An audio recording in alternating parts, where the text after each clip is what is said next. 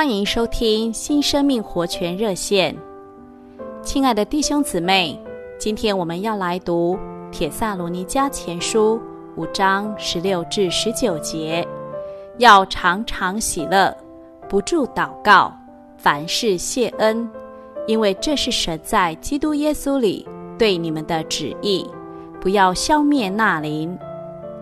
亲爱的弟兄姊妹们，这短短的一段话。提到四件事：喜乐、祷告、谢恩，不消灭那灵。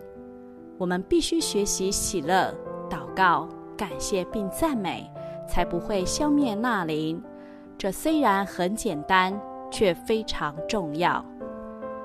有一个法官听见一位传道人常常把凡事谢恩挂在嘴上，就想试试他。一天，法官借故把那位传道人抓进牢里。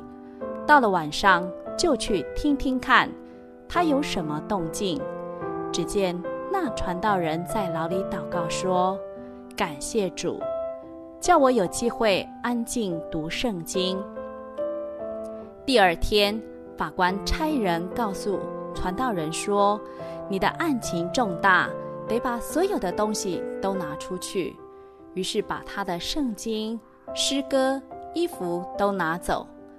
到了晚上，又听见他祷告说：“主啊，感谢你，你叫我学习背圣经。”第三天，法官又找传道人来，告诉他说：“你犯的罪很大，应该枪毙。”那传道人仍然向主说：“感谢主。”因为到父那里去是好的无比，真的，我们做基督徒，每件事临到我们，都是父所应许的，为要造就我们。